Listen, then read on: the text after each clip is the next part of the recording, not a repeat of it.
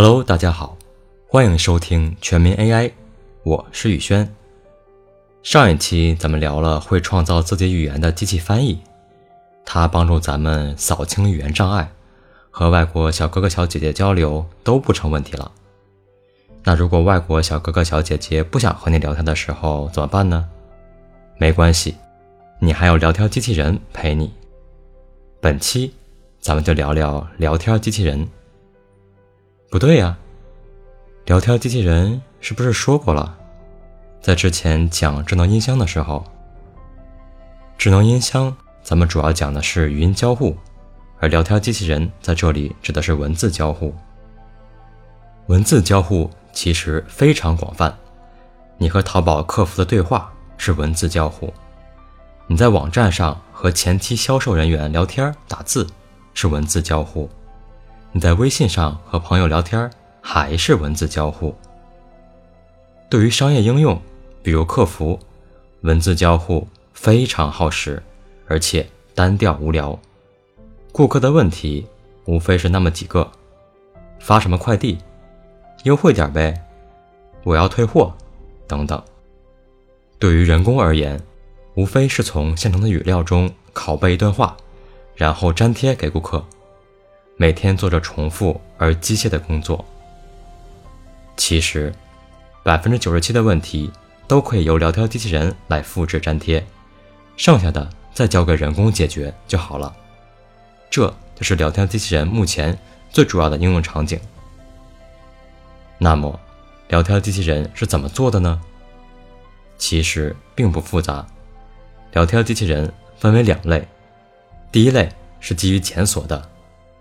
第二类是基于生成的，基于检索的机器人类似于客服，关于问题的回答都是提前编辑好的，存在数据库中。神经网络是一个分类器，回答有多少种，它就可以把问题分成多少类。举个例子，咱们编辑了四个答案：发顺丰快递，给你十块钱优惠券。退货运费由卖家承担。稍后我将您转入人工客服。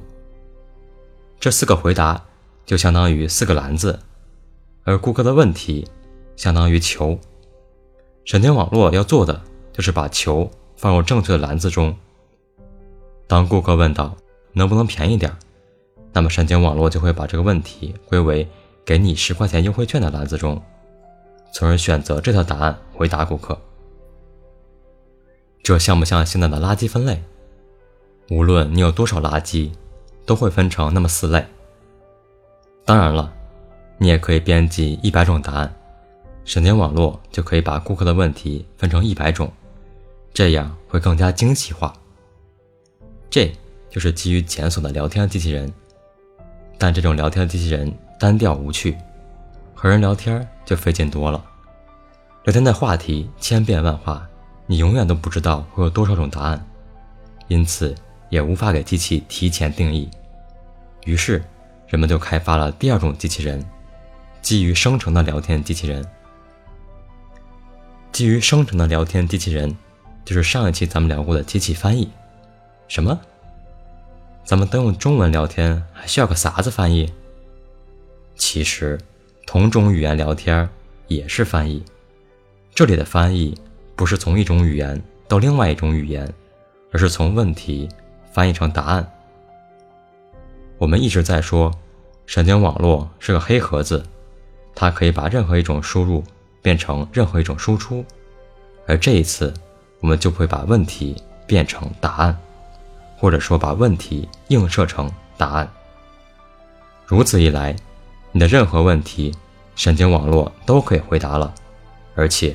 不需要事先定义，这就实现了实时聊天的功能。看起来，基于生成聊天机器人会更高级一些，其实不然。这两种类型聊天机器人各有利弊。基于检索的，则回答问题语法正确，回答可控，训练简单，但是总感觉不像和真人在聊天。而基于生成的，感觉像是和真人在聊天，但是回答不可控，还有可能出现语法错误。训练时也需要大量语料数据。问题总会随着时间的流逝而被解决，聊天机器人也一样。虽然现在看起来有点傻，有点笨，但是方向对了，一个骗过你眼睛的聊天机器人将会出现在不久的未来。咱们的公众号现在已经部署了 AI 聊天功能，AI 助理环环会陪你聊天，陪你玩成语接龙，帮你查天气、查股票，甚至帮你预订酒店。想要体验聊天机器人的，可以移步至公众号“宇轩全民 AI”。宇是宇宙的宇，轩是萧亚轩的轩，环环会在那里等你。我是宇轩，咱们下期再见。